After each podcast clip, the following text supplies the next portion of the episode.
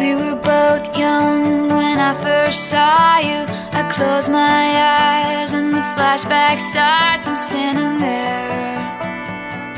Good morning and hello everybody. Welcome aboard American English Express. I'm your host Oliver. 各位好，欢迎搭乘美语早班车。Love Story brought to you by Taylor Swift。这首经典的爱情歌曲呢，相信很多人都是能够耳熟能详的。当然，今天之所以跟大家以这首歌开场，就是因为 Today is Chinese Valentine's Day，今天是我们的中国情人节，也就是七夕。所以今天的节目呢，我们要 talk about love，谈情说爱。那我们首先来了解一下最基本的这个渊源的东西，也就是我们对今天，也就是 August twenty fifth，因为今天八月二十五号刚好呢，就是这个落到我们中国的七夕这么一个传统，而 it's the Chinese Valentine's Day，我们称为中国情人节。这个情人呢，其实我们用瓦伦丁这么一个人物来代替。大家知道，西方情人节用的就是 Valentine's Day，right？这个 Valentine 就理解为情人，它的拼写呢是 V A L E N T I N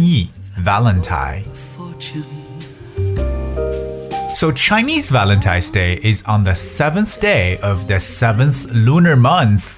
Course, in Chinese calendar，在我们中国的历法上来讲呢，当然这个七夕就指的是农历的七月七号，the seventh day of the seventh lunar month。我们都知道这样一个单词叫 lunar，l u n a r。lunar 这个词呢，本身来表示为月亮的意思，所以说到这个阴历或者农历的概念呢，我们就会使用 lunar calendar。因为我们也知道，我们中国的所有的传统节日呢，都是按照农历的方式来进行计算的。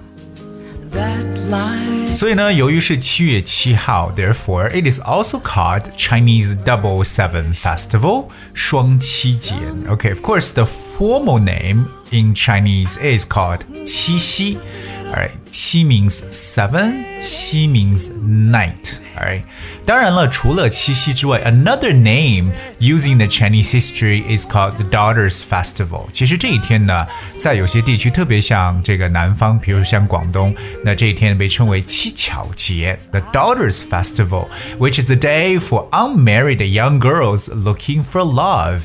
对那些单身女士，对不对？未婚女士呢，寻求爱情的这么一个日子。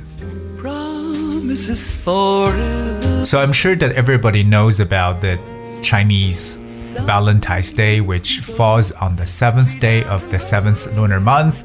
It's a day where everybody celebrates love. All right, we understand about the Chinese mythology. There's a love story talking about like how these couples they only meet once for a year. This annual romantic encounter all right but it's basically to me a rather tragic tragic story because think about it just like the couple could only meet up like once a year right it wouldn't be such a happy ending 所以呢这个牛郎织女的爱情故事呢我 不觉得它应该是一个喜剧，它应该是一个悲剧。OK，一年只能够相见一次。But anyway, it's a day we celebrate love。同样呢，它是我们来庆祝爱和爱情的这么一个日子。那么今天呢，我也想跟大家来多的去分享一些英语中的甜腻的一些情话啊，听了之后真的很甜，对不对？可能会腻的一些话语。而除了简简单单说 I love you, there are really so many ways to express your affection, your love towards someone. Alright, and we're gonna check out a few of them today. 第一个句子呢是这样讲的，他说：“It's amazing how one day someone walks into your life, and then the next day you wonder how you lived without them。”嗯，有时候有一天呢，突然一个人闯进你的生活，可是令人惊讶的是，第二天你却不敢想象没有他会怎么样。所以这就是爱的魔力。 on a sick We're just gonna do it one more time. It's amazing how one day someone walks into your life, and then the next day you wonder how you lived without them. This is a very romantic remark.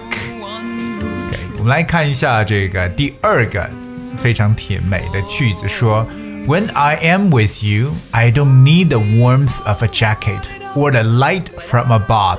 You're like a flame that gives me soft warmth and a perfect light. 这真的是一种 非常形象的一种比喻啊。So when I am with you, I don't need the warmth of a jacket 什么意思？我跟你在一起的时候，不需要外套的这种温暖，or the light from the bulb，或者来自这个台灯的这个光亮。哇，为什么呢？You are like a flame that gives me soft warmth and a perfect light。因为你呢， 就像烈火般的温暖和明亮。所以等于说，当你喜欢上一个人之后呢，感觉这个人就给你带来了 warmth 温暖，给你带来了 light。带来了光明或者光亮。所以呢，恋爱中的人呢，总是让人觉得非常的自信，非常的开心，because they are feeling the warmth, because they're feeling the light, you know, of love。这都是来自爱的温暖，或者说爱的光芒。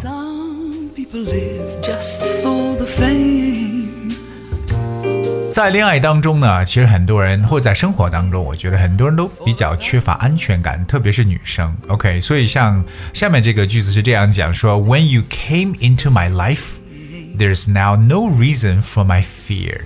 Thank you for making me feel secure all the time. 当你走进我生活的那一刻，我已经没有理由再害怕了。谢谢你时刻让我感受到了安全感。So when you came into my life.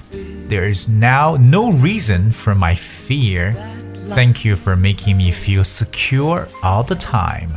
我们叫恐惧这个单词叫 fear，f e a r，fear，alright，让一个人如果感到有安全感，就是 make someone feel secure，make someone feel secure。 Secure 就是 s e c u r e secure，我相信不管是女生还是男生啊，对不对？都有哎要寻求这么一种安全感，特别是情感的一种安全感。所以一个人如果能给到你这样一种安全感，当然了，there's no reason for fear，就没有在恐惧的理由。下面这个句子呢，听起来让人觉得很暖。他说：“You are the one reason I wake up in the morning.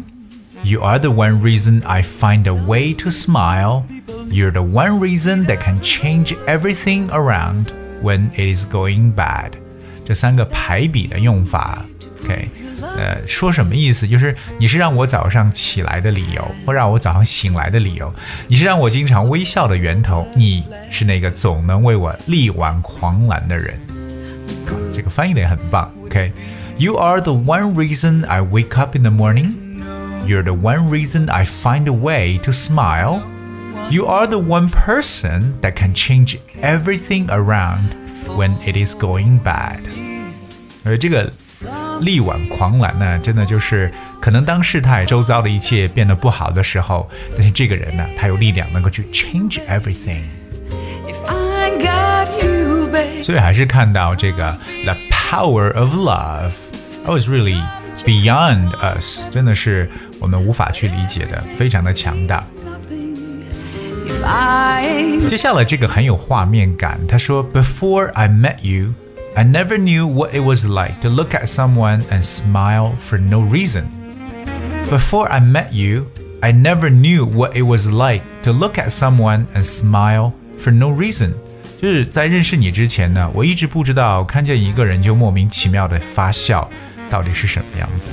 可能你真的喜欢上一个人，你就会很莫名其妙的做一些事情，you know things that you're not able to explain. Alright，就像这样子，you might smile for no reason On a silver platter. So today, I think is a day for the celebration of love. Right, it's the uh, it's the day we talk about the importance of love, and I think in general, love does not only confine um, in the romantic level. I think love in general is very, very universal. Uh, very universal. It you know includes every kind of relationships as long as there is love.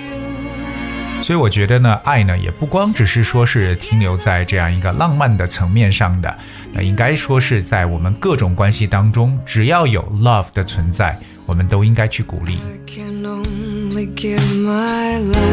所以今天的节目呢，跟大家来分享一些非常甜腻的英语情话，希望你呢能够学到。当然，非常适合今天节目 ending 的，就是来自这样一首浪漫的歌曲《I Love You》。Three magic words. And thank you so much for tuning in today. I love you guys, and I will see you tomorrow. Enjoy the day. If you tell me you don't need me anymore, that our love won't last forever,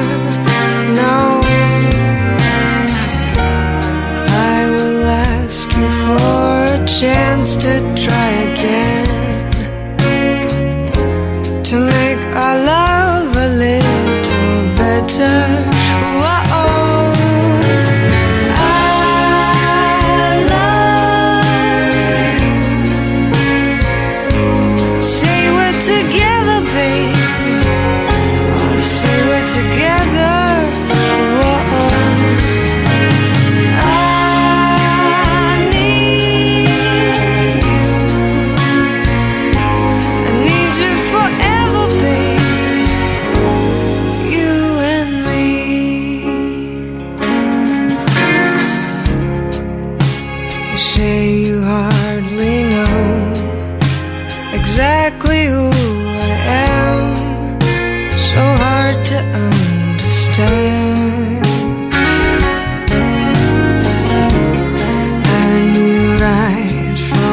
start.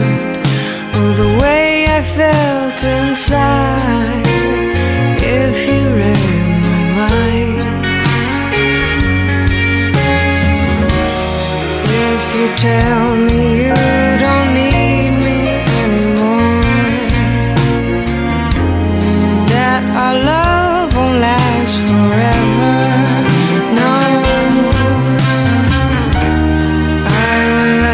you for a chance to try.